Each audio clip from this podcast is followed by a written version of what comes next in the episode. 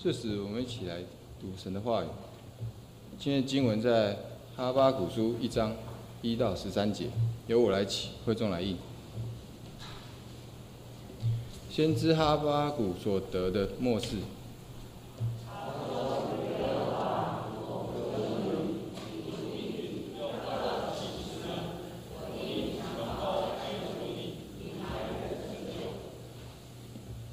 你为何使我看见罪孽？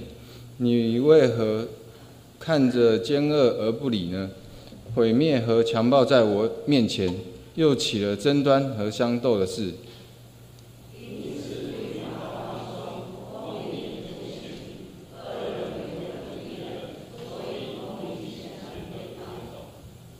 耶和华说：“你们要向列国中观看，大大惊奇，因为。”在你们的时候，我行一件事，虽有人告诉你们，你们总是不信。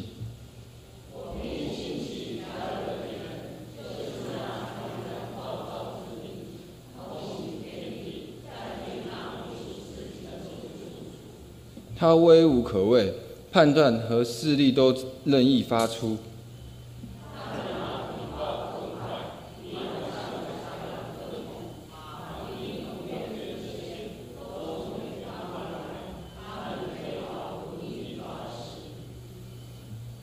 都为都为行强暴而来，定住脸面向前，将如掠的人聚集，多如尘沙。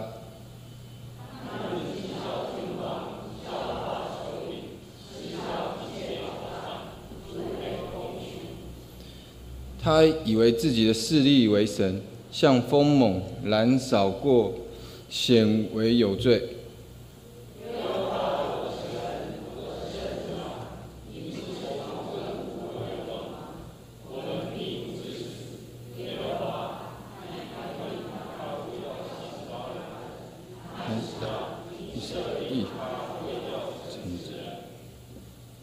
我们一起来念：你眼目清洁，不看邪，不看奸恶，行诡诈的，你为何看着不理呢？恶人吞灭自己公义的，你为何静默不语呢？今天传传道讲到的题目是为什么？我们请曾瑞平传道。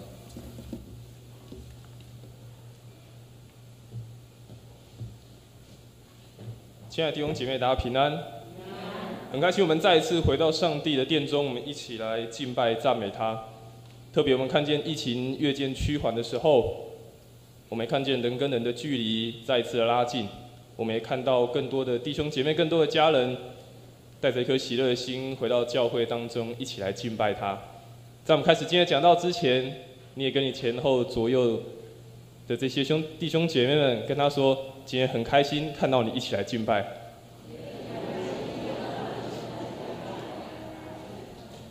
我们一起来做一个祷告。阿们的父神，谢谢你，谢谢你的带领，也谢谢你的保守，让我们在每一天当中得享你的平安，也得享你的喜乐。主也谢谢你，虽然我们来自不同的族群，我们说着不同的语言，我们有着不同的文化，但因着你的爱，让我们相聚在一起。让我们一同在这个教会当中一起服侍，一起敬拜，也在这个地方一起聆听你的话语。求主你帮助我们，在今天早晨的敬拜当中，在今天早晨的讲道当中，让我们对你的话语再一次有新的亮光，也帮助我们在早晨的礼拜当中，可以真实的与你相遇，在早晨的礼拜当中，再一次从你那得着重新得力的力量。求你帮助我们，也祝福宣讲跟听的人，让我们同得益处。将以下时间全然交托仰望，祷告奉主耶稣的名求，阿门。我们从小到大，我们常受到的都是填鸭式的教育，许多的答案好像都只有一个单一的选，单一的一个答案，甚至是这一个单一的选择，有时候好像就限缩了我们的想象力。好像限缩了我们的一些想象的空间，甚至让我们觉得这个世界好像就只有一个答案而已。而且那个答案，有时候只是我们心中所想象的那个答案，认为内心当中我们所想象的那个答案才是真正的答案。前阵子在看网络上看到有老师在分享，他在批改学生的作业的时候，他放上来让大家看，说这个问题我们到底要给他对还是错？我们先看那个写出相反字的左，我们应该想到要写右，可他却写了相反字，真的把它反过来了。上我们应该写下，他把上反过来了。他把小应该要写大才对，反过来了。来可能要写去，他把它反过来了。如果你是老师，你会给他对还是错呢？对，哦，有些人说对，好。旁边有一题叫造句，这个造句叫做得意。这个孩子很聪明，他造了造句说：妈妈每天煮菜都用得意的一天来煮菜。哎，那这个算对还是算错呢？或许在我们小时候读书的时候，这两题一定都会被老师打叉。哪有人叫你写左，你写反过来的？又不是拿镜子照，左应该就是右啊，上应该是下。得意怎么会造得意的一天？应该是一个形容词才对。但很多时候，我们的想法就会觉得这个小孩子应该错了吧？他怎么可以这样子写？在我们长大的过程当中，我们可能也被这样子填鸭式的教育。被单一的选择所束缚了，以至于我们觉得答案好像都只能有一个，这些创意的答案好像都是错的。所以，当世界越发展越快，这个社会越前进的时候，很多事情当超出我们理解的时候，有些人会选择一件事情，那我就不要跟外界接触，我不要更新这些新的资讯，我还是照我原本的方式就好了。不然，有些人可能就用尽所有的力量，想要把世界推回到自己的想象里面，认为我自己的答案才是对的。有时候，我们对很多的答案不够开放的时候，我们对很多的答案如果只有限缩在一个答案的的状况当中，甚至我们一直在钻牛角尖，我们可能就把我们的世界缩小了。甚至在我们面对信仰的问题的时候，也有可能是如此。最近我们在教会在读《活泼的生命》的时候，刚好看到了约伯记。约伯的这三个朋友，他们看见约伯落到一个非常凄惨的状况当中，他的妻儿、他的财产全部没了，他身体又长了烂疮。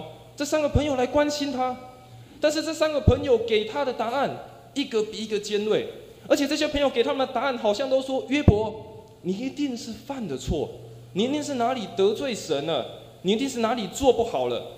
所以，上帝来惩罚你。我们从这三个朋友对约伯的回答当中，我们发现，他们好像认为这一切问题，约伯遇到一切苦难的答案就只有一个，就是约伯，你犯错了，你是不是哪里做错得罪神了？你是不是在哪边做了我们没有看到的事情？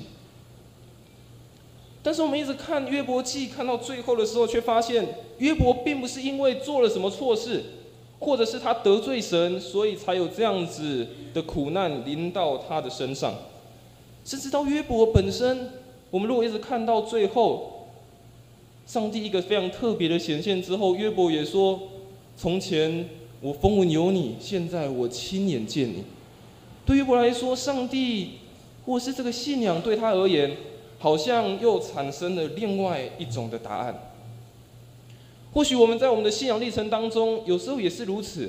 我们认为上帝只会做某些事情，上帝对我们的生命好像只有某些计划，以至于我们就紧抓着不放，而忘记上帝好像要带领我们可以前往一个更远更大的方向。若是这样，我们可能就把上帝缩小了，以为我们可以掌握一切，但殊不知我们真的不懂的事情非常的多。甚至有时候，上帝给予我们的答案都是非常多的奥秘，是我们没有办法所理解到的。今天我们所看的哈巴古书，是十二小先知书当中其中一卷非常特别的。它跟我们刚刚所说的约伯非常的类似。约伯在他生命当中遇到的苦难，他发出对上帝的呼求。而哈巴谷也是，他看见他的国家，看见他的民族，看见他整个时代当中非常混乱，非常多的问题。于是他也向上帝来祷告，来向上帝来祈求。在哈巴谷他服侍的期间，大概是在南国犹大快要灭亡最后的阶段了。虽然他经历过一个非常好的王叫约西亚王，但这个非常好的王，他后来在一场战役当中丧失了生命。原本国家看似要复兴，原本国家看似要开始重新恢复对上帝的敬拜、对上帝的信仰，但是突然这个国王离开了他们，而后面的几个王，如果我们回去看圣经的话，你发现圣经描写他们是行上帝眼中看为恶的事情。于是，原本一个非常好的状况，又变成社会充斥着不公不义，偶像开始又崇拜又盛行，坏人欺压好人，整个国家非常的动荡不安。同时，在外面也有非常强大的敌人在外面蠢蠢欲动。原本强大的亚述帝国渐渐的走下坡，但取而代之的是另外开始兴盛的巴比伦帝国。所以，对于哈哈巴谷来说，他面对的是一个内忧外患，国家当中非常的混乱，不公义的事情、不公平的事情、各种困苦的事情在这个国家发生，许多的人民陷在苦难里面，而在他们的国家之外，又有强敌伺机而动，在他们的国家外面，又有这个非常强大的巴比伦，甚至南边还有埃及，想要来攻击他们。所以在这样的年代当中，在这样四周环境不断变化，哈巴谷向上帝提出难以解答的问题，因为他内心看见他所处的世界正崩坏而感到难过。或许在过去的一年多，我们的内心好像也是如此。我们看见台湾好像从一个原本没有什么疫情、非常平稳的，突然一个爆发。于是又经过了半年多的时间，我们才得以又恢复到现在的状况。四周的环境不断的变化，可能过去的年日，我们也在问神说：“神啊，为什么让我们这一代遇见了新冠病毒？为什么让我们遇见这样子的疫情？为什么让我们遇到这样子的苦难呢？”甚至我们在看我们的社会新闻，每天打开新闻报纸的时候。你会发现有很多残忍的事情在发生，很多不公平的事情一直在发生，我们也都没办法想象为什么会发生。或许我们会向上帝呼求，向上帝祷告。神啊，我们向你呼求，求你回转，也来复兴我们的这块土地，如同我们刚敬拜所唱的诗歌一样。但好像上帝好像没有听见我们的呼求，好像上帝没有听见我们的祷告。我们好像也看见我们四周所处的环境，我们内心感到难过，甚至不知该如何是好。有时候不见得是在这个世界，有时候是我们在个人的生命当中遇见的一些问题，可能在我们与人的相处过程当中，在我们的家庭当中，在我们的经济当中，在我们与孩子的相处过程当中，在工作上。也有许多的变化，甚至我们也没有一个好的解答来解决，好像我们的世界也一一直在崩坏，似乎我们也感到难过，却不知该如何是好。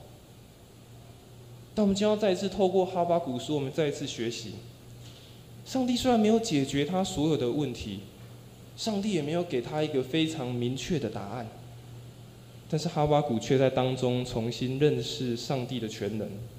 也再一次学习去依靠上帝。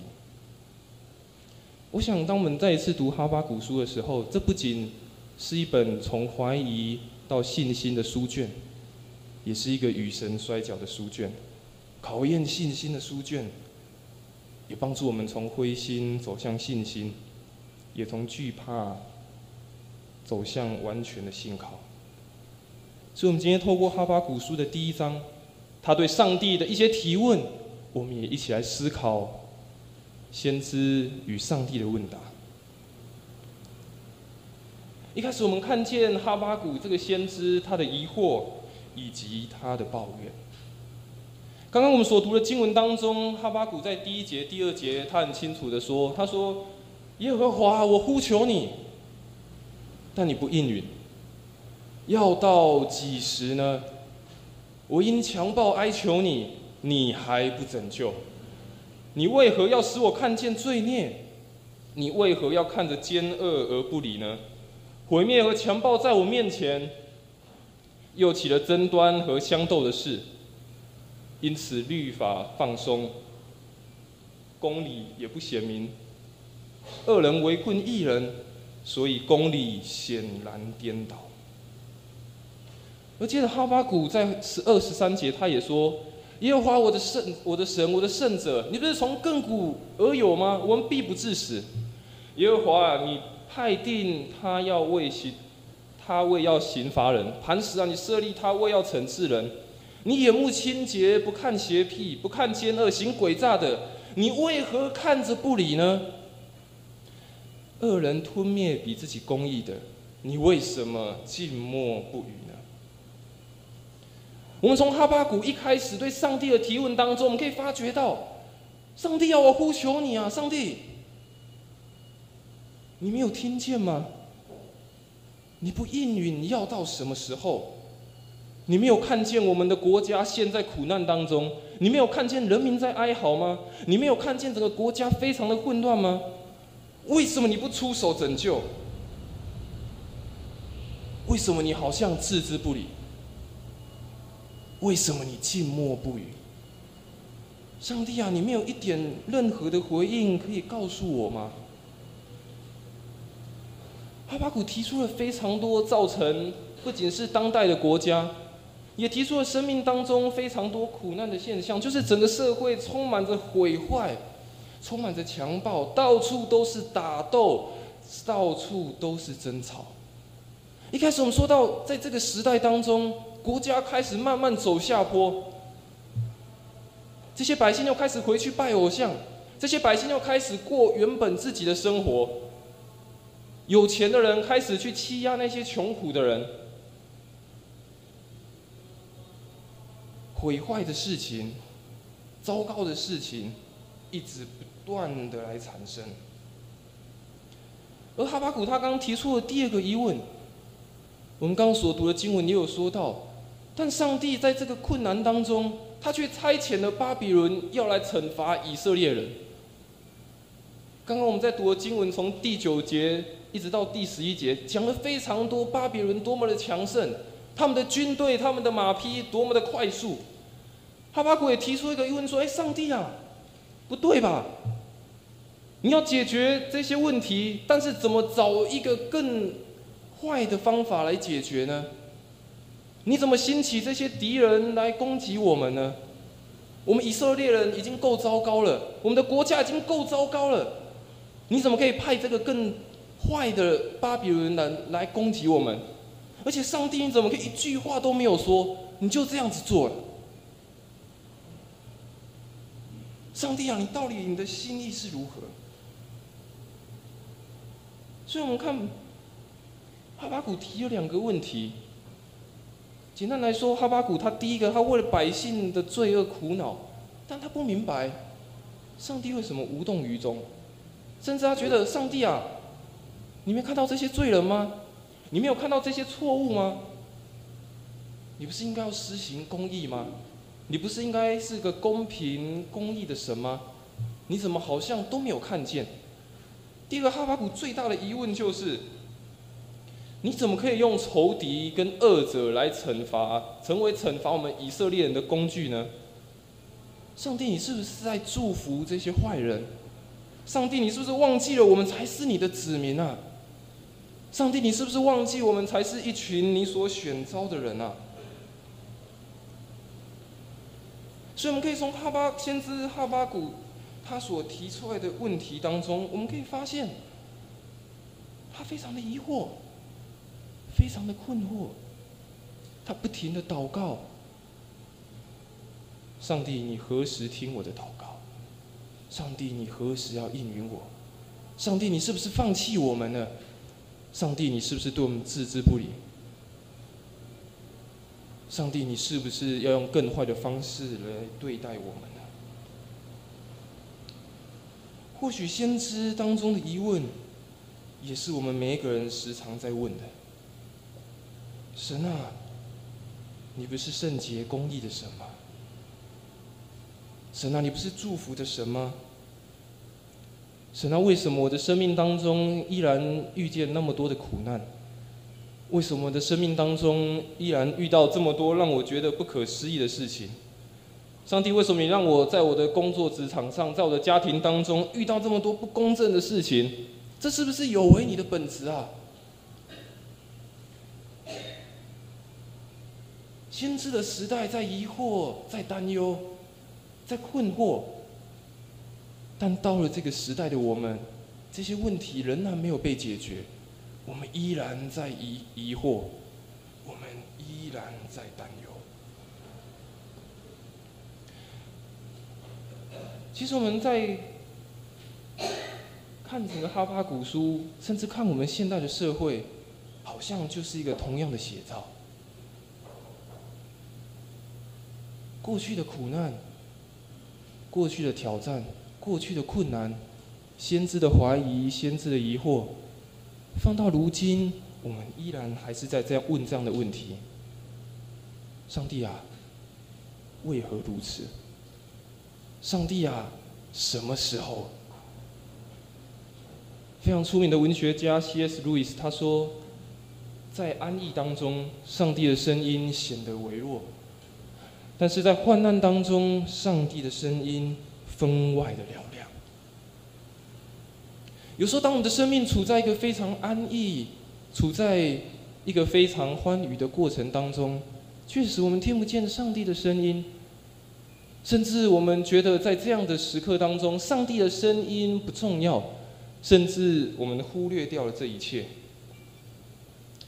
但是，当我们遇见苦难的时候，我们遇见挑战的时候，我们反而在求问神：神那到底？你可不可以给我一个清楚的声音？你可不可以告诉我一个正确的答案？但是当上帝告诉我们的时候，当上帝开始要解决我们的一些问题的时候，我们反而又会提问：上帝啊，这真的是你要解决的方式吗？上帝啊，我还是非常的疑惑。你对我说的这些声音，真的是要提醒我的吗？真的是要告诉我的吗？其实，为什么这个问题不只是哈巴谷所疑惑？我们在生活当中，我们也常疑惑：上帝，为什么你在这个时刻提醒我？也可能说，上帝，为什么你不告诉我？我们不没有，有时候我们没办法经历到上帝，你为什么在我们的生活当中，你对我们如此这样子做？神啊，为什么是我遇到这样不公义的事情？神啊，为什么是我生的这一场病？神啊，为什么是我的经济困顿？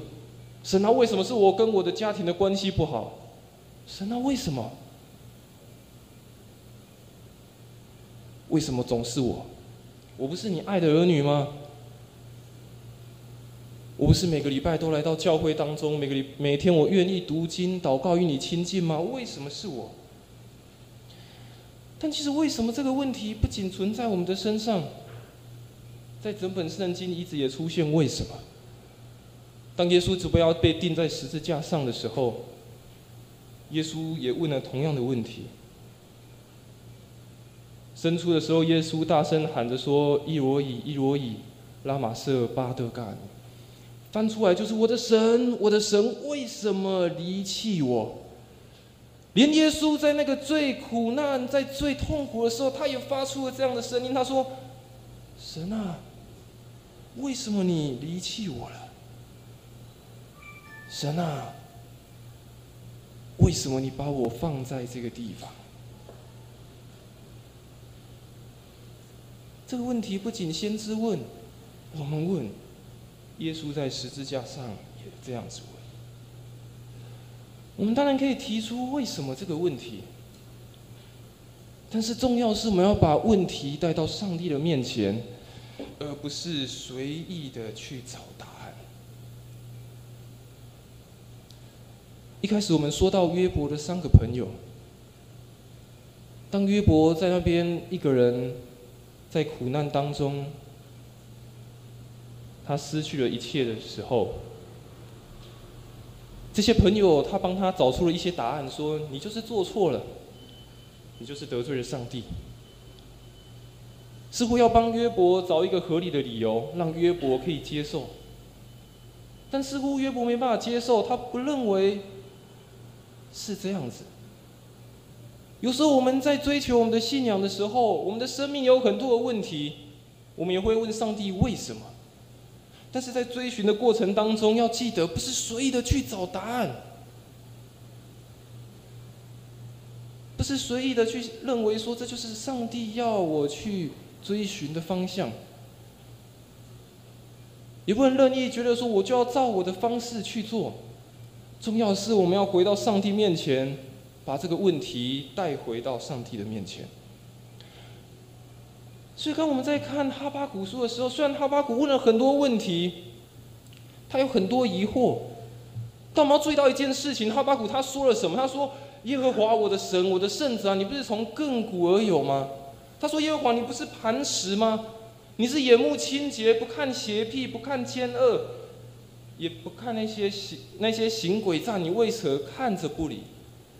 虽然哈巴谷同样提出了疑问，但是他把这个疑问带到上帝的面前，而且他很清楚知道一件事情：这个上帝是他的神，是他的圣者，是他的磐石。哈巴谷虽然有疑问，但他把疑问带回到他的神面前，带回到他可以依靠的。带回到他知道那个磐石上面。虽然哈巴谷对神有疑问、有挑战、有疑惑，但终究他还是把疑惑带回到上帝的面前。哈巴谷内心非常清楚，上帝真正的身份是什么。他知道，在他的国家危难当中，在他的百姓苦难当中，在自己的疑惑当中，他还是知道。上帝是他可以依靠的，他还是知道上帝是那个圣者，上帝还是那个眼目清洁的神。所以，亲爱的弟兄姐妹、亲爱的家人，你知道，有时候当我们遇到困难的时候，我们会想要求告神，我们会求问神，甚至我们会质问神。但请记得，我们要回到上帝的面前，并且我们要清楚知道他的身份。但其实我们在信仰中的挣扎，我们在信仰中的怀疑，比起表面的宗教行为，更反映出我们跟上帝有合一而且是和谐的关系。有些人可能会陷在一种境况当中，有些人可能在面对苦难，可能永会告诉你：你就是没有十一奉献，你就是没有服侍，你就是没有去教会，你就是没有祷告。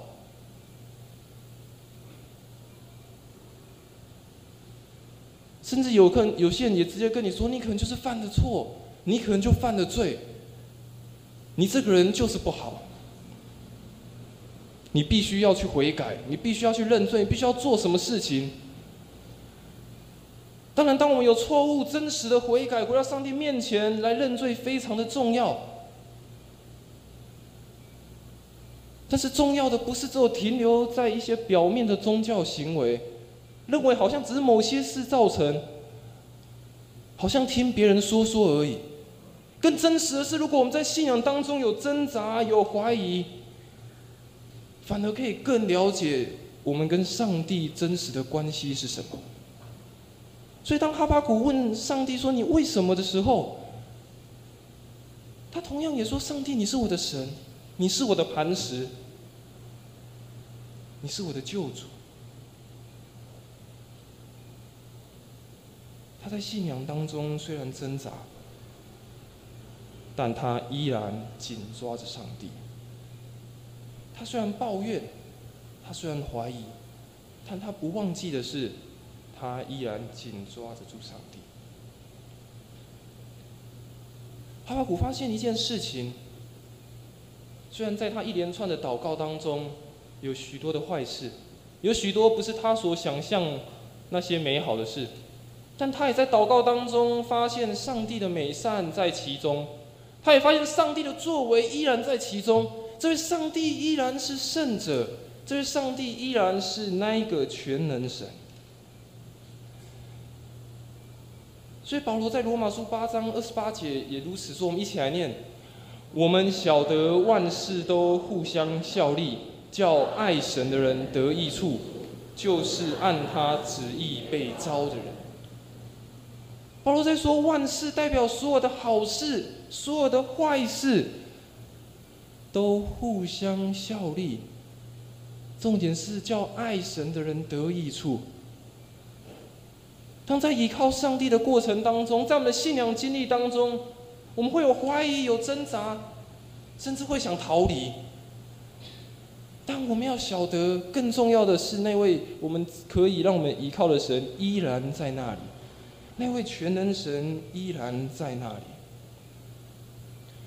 亲爱的弟兄姐妹，当我们真的陷在怀疑当中，不要忘记，还有那位依靠的神在我们的生命里面。有许多意想不到的苦难，意想不到的挑战，但不要忘记有神与我们同在。在今年六月的疫疫情的这段期间。在某一个礼拜天的晚上，我突然接到了一通电话，是我南部的一个朋友打电话给我。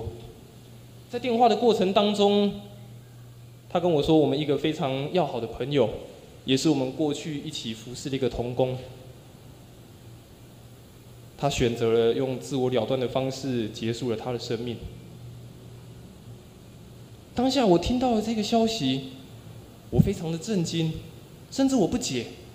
神啊，一个这么好的人，而且他还是我的国中同学，我带他来教会的。为什么最后他选择走上了这样子的路？甚至在当中，我怀疑一件事情：如果当时我没有带他来教会的话，会不会最后他就不会选择这条路？在这样的疑惑当中，又过了两个礼拜。在某一个礼拜天的晚上，我又接到了一通电话，是我原本南部教会的一个青年告诉我，他说在我们当中过去服侍的一位青年，当他礼拜天要开车回到台中去工作的路上，他们所坐的车发生了车祸，整台车四个人，就只有这位青年丧失了生命。在当下，我依然非常的震惊，非常的不解。上帝啊，短短的几个礼拜当中，你为什么带走了两个这么优秀的年轻人？上帝啊，我是没有办法了解，为什么这样的苦难临到在这两个家庭当中。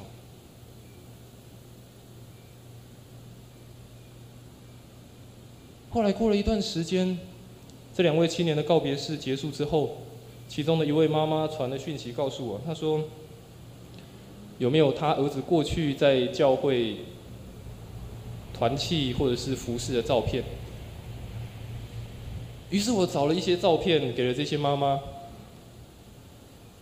这妈妈后来她非常感谢，告诉我说：“谢谢你还留有这些照片，也让我知道。”我的孩子过去在教会当中受到非常好的照顾。这个妈妈是一个单亲的家庭，她也也只有她也只有这个孩子而已。失去这个孩子等于失去了一切。但在那个时刻，妈妈突然看见她儿子过去在教会当中，在团契当中那样子的喜乐。后来这位妈妈也开始踏入到教会当中。开始去认识这个信仰。其实，当我在思索这个过程当中，其实到现在我还是不明白，上帝为什么会有这样子的事情发生？为什么会有这样的苦难临到在这样的家庭里面？但越往后看的时候，发现上帝有他美好的意识在这个家庭里。虽然内心真的很不舍，内心虽然真的还是很困惑，但却看见上帝在这个当中有出乎他意料的作为。所以，同样在先知哈巴谷的当中，上帝也给他一个出乎意料的答案。在哈巴谷书一章五节，耶和华说：“你们要向列国中观看，大大惊奇，因为在你们的时候，我行一件事，虽有人告诉你们，你们总是不信。”当先知哈巴谷一再的祈祷上帝，上帝很久的时间都没有回应他。哈巴谷说：“何时到什么时候？”但再次祷告的时候，上帝给他的回应跟他想的截然的不同。有时候，上帝回应我们的呼声，上帝做事的方法跟我们所期待的结果截然的不同。上帝没有改变那个环境，上帝甚至超越哈巴谷的想象，但上帝让哈巴谷。去学习如何回应环境。有时候，当我们提出疑问、提出疑惑的时候，上帝给我们的答案也不见得是我们想要的。甚至上帝没有改变环境，还是一样糟糕啊，还是一样困难。但上帝让哈巴谷学习到一件事情，是他要如何去回应环境。而且让哈巴谷知道一件事情，知道让哈巴谷知道说，这个出乎意料的答案，这个你想象不到的结果，也要让你知道，你的意念跟我所想的是截然不同的。所以在以赛亚书五十五章八到九节，我们一起来念这段的经文。耶和华说：“我的意念非同你们的意念，我的道路非同你们的道路。”天怎样高过地，照样我的道路高过你们的道路，我的意念高过你们的意念。以赛亚先知也如此的说。上帝说：“我的意念不是你们的意念，我的道路也不是你们的道路。天怎样高过地，照样我的道路也高过你们的道路，我的意念高过你们的意念。”有时候，上帝给我们出乎意料的答案。甚至不是我们想要的，但是我们学习一件事情是，如同哈巴谷在他那个环境当中，他学习如何回应环境的困难。有时候信仰不是帮助我们能够摆脱或是解决这些困难，或是我们生命当中再也没有这些挑战了，生命当中再也没有这些困难了，一切的疾病、一切的忧伤，什么都没有了。信仰更重要是给我们有面对苦难的勇气跟力量。信仰不是解决一切的苦难，信仰不是让苦难全部就不见，依然在。但是给我们有面对苦难的勇气跟力量，让我们能够去回应这个时代。所以在这个时代当中，我们依然在面对这些出乎意料的困难，依然我们也在面对这些困难的事情。那我们应该来如何回应呢？其实哈巴谷给我们一个非常好的回应，从上帝给他的回答当中，也给我们非常好的一个提醒，就是在这样的环境当中，我们如我们要学习如何去回应环境。或许困难依然在。但我们如何去面对呢？其实哈巴谷表现出来的态度也很像我们祷告的态度。我们希望可以马上看到效果，甚至希望现在就实现了我们的心愿。神啊，这样不是最好的吗？如果我现在祷告，现在就成就，上帝，这个不是最好的吗？这个不是我想要的吗？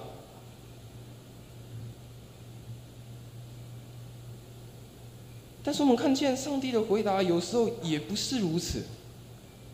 就如刚刚我们所看的经文，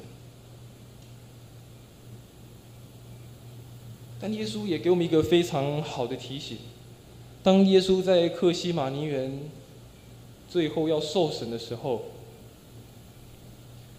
当他在祷告的时候，他说：“父啊，你若愿意，就把这杯撤去；然而不要照我的意思。”不要成就我的意识，只要成就你的意识。当耶稣最后在极其痛苦的时候，他依然在那个困难艰难当中，他也向神祷告说：“神啊，如果你可以的话，就把这个杯拿去，但是不要成就我的意思，只要成就你的意思。”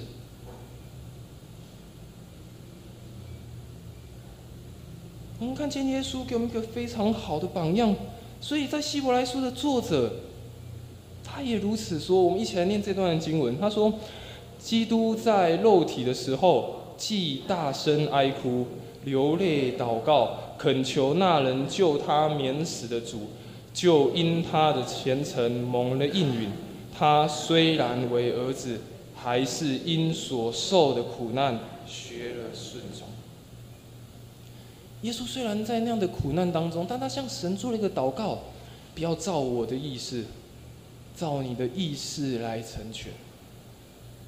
虽然耶稣在那个时刻当中极其的哀伤、极其的难过，但他依然在那个苦难当中学习了顺从。他说：“父啊，照你的意思吧，不要照我的意思。”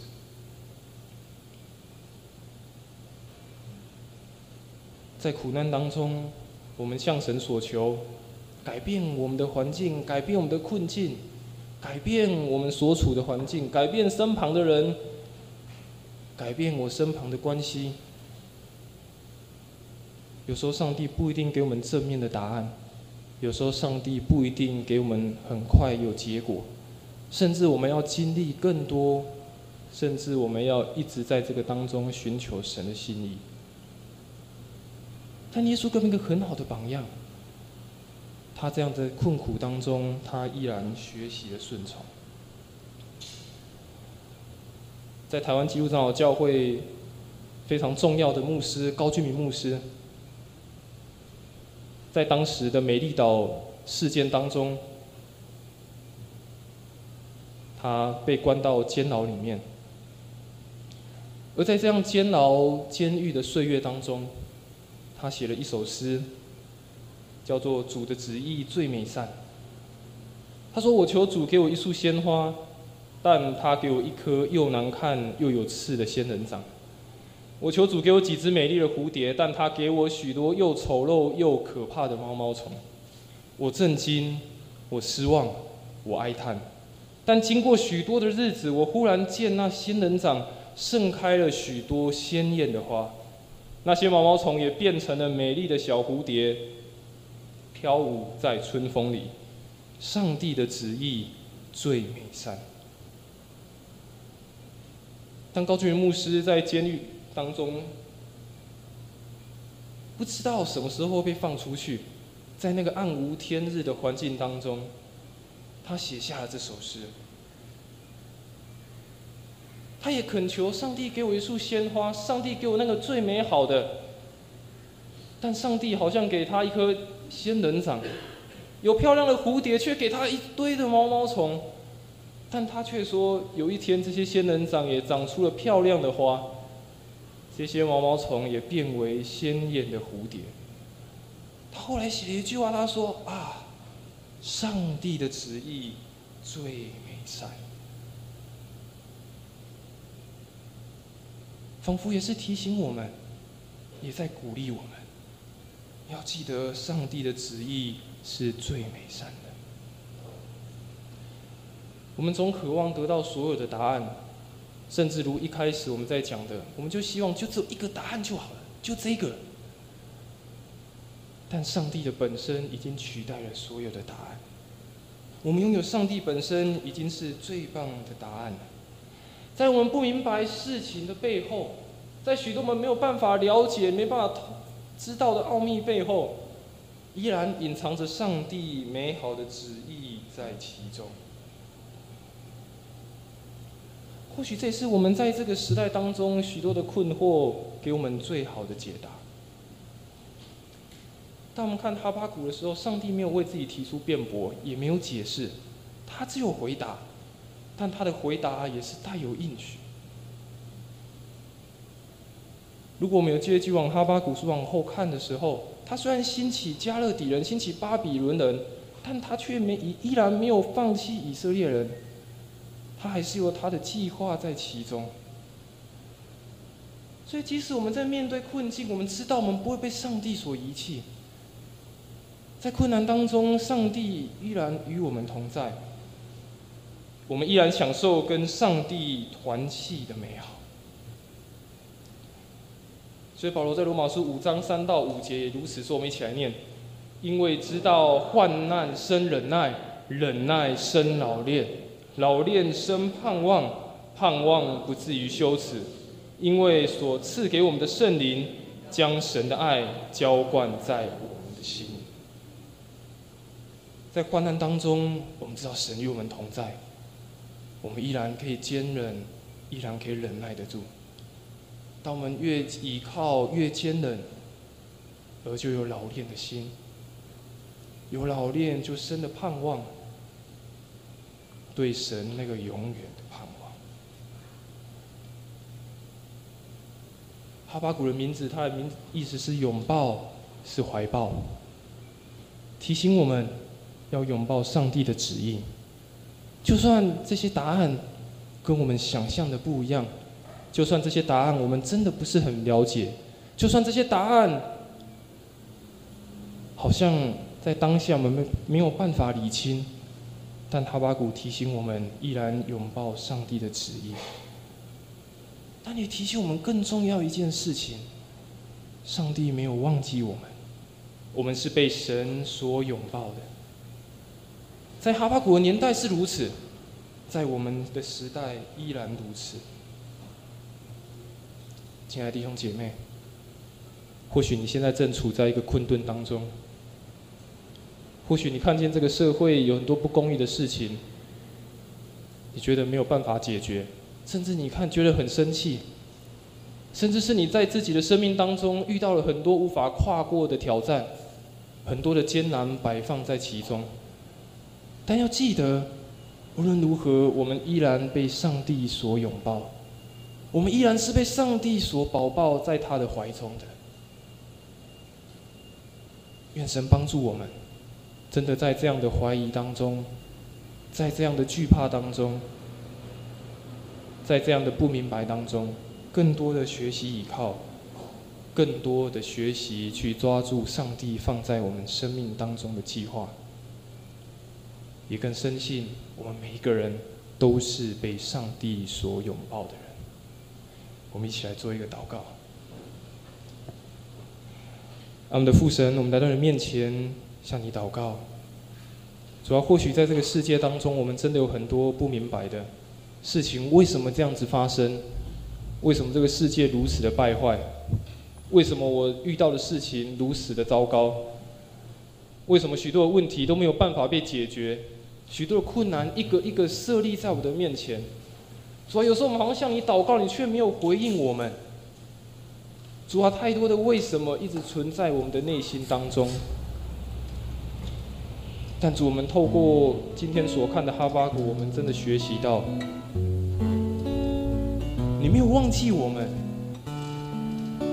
你没有离弃我们。虽然外在环境依然非常的糟糕，非常的困难，许多的挑战。但最棒的一件事情是你依然与我们同在。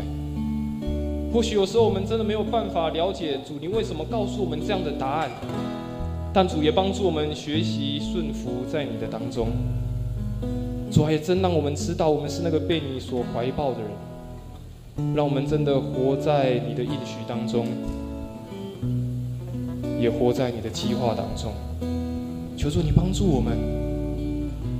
让我们从一个怀疑走向一个信心，让我们从一个担心走向一个信靠，让我们在我们的生命当中，真的是全心的来依靠你，在我们的生命当中，真的放胆的将我们的一切的忧虑来卸给你，顺服在你的面前。